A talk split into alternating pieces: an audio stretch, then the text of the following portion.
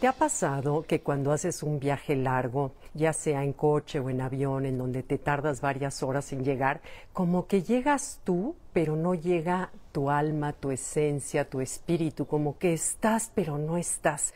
Como pareciera que tu alma viajara en el avión de atrás o en el coche de atrás y tardas como un día o día y medio en que llegas a estar por completo. ¿O te ha pasado, por ejemplo, que vas a un retiro, al campo, en un lugar precioso, te dicen cosas lindas, te llenas de buenas intenciones, vas a ser más amoroso, más paciente, más generoso, vas a ser mejor compañero o y de pronto tomas tu coche de regreso, regresas a la ciudad y llegas a tu casa, tráfico, etcétera, entras a tu casa y te encuentras con los problemas del día naturales de todos los días, y a ti pareciera que esa alma, esa esencia, ese espíritu se quedara atrás en ese lugar del campo maravilloso. O te pasa, por ejemplo, que estás dormido, despiertas en ese duermevela delicioso donde todo pareciera perfecto y de pronto te acuerdas de algún pendiente o el cerebro te trae algo y te levantas rapidísimo y pareciera que el alma la dejaste en ese mundo onírico, esa esencia, esa alma. Entonces la dejamos atrás. Y me acuerdo cuando Germán Deza nos enseñó una frase de Sor Juana Inés de la Cruz que me fascinó porque decía, trájeme a mí conmigo. ¿Cómo me resonó esa frase desde que la escuché hace mil años? Porque normalmente no nos traemos a nosotros con nosotros mismos. Qué maravilla, Sor Juana, cómo lo pudo decir en tres palabras.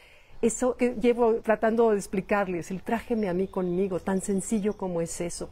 ¿Por qué? Porque cuando no nos traemos es cuando está el alma y el cuerpo separados. Y cuando el alma y el cuerpo se juntan, se unen, es cuando surge el verdadero poder.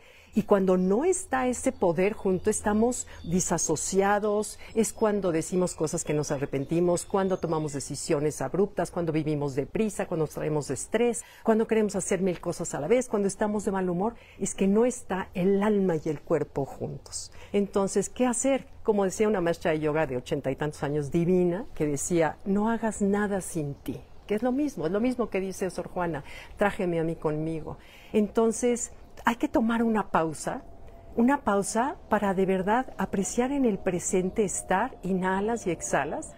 Exhalas el viaje para inhalar la vida en ese momento, exhalas el sueño y inhalas el día que, que, se te enfrenta, o exhalas al llegar a tu ciudad y encontrarte con los problemas para inhalar de nuevo esa intención que tenías en un principio de ser amoroso, generoso, paciente y todo lo demás. Lo único que se necesita para unir el alma, el alma y el cuerpo es hacer una pausa.